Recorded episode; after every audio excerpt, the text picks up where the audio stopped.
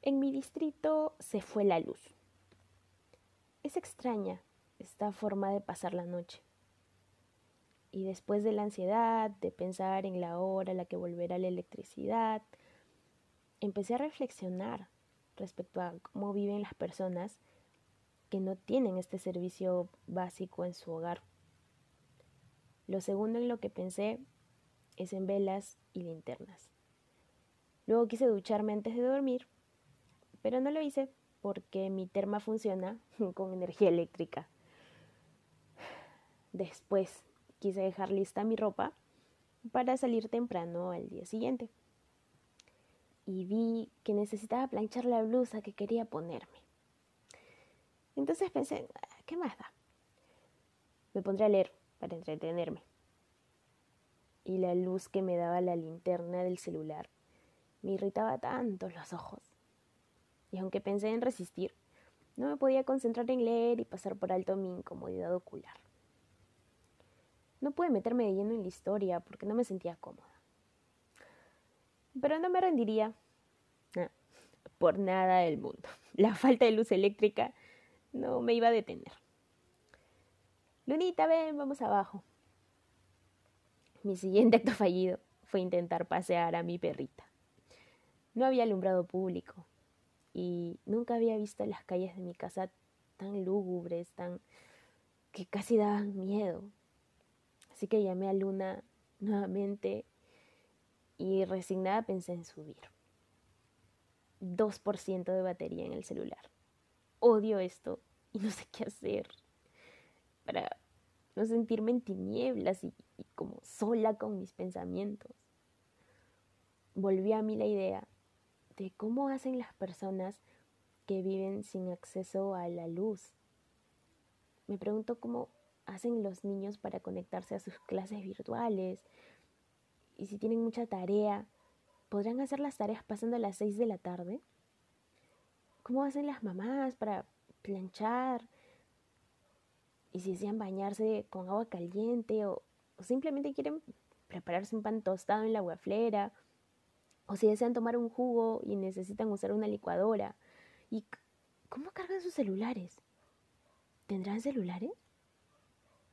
Y así me hice mil preguntas sobre cómo es vivir sin un servicio básico. Y más allá de todo lo superficial que se me puede haber ocurrido, no sale de mi cabeza la idea de un niño haciendo sus tareas bajo la luz de una vela un lamparín de esos que se prenden con queroseno. Hoy en la oscuridad me sentí tan mal porque hasta que no me hizo falta a mí, nunca había pensado en cómo hacen esas personas que no tienen electricidad en su casa.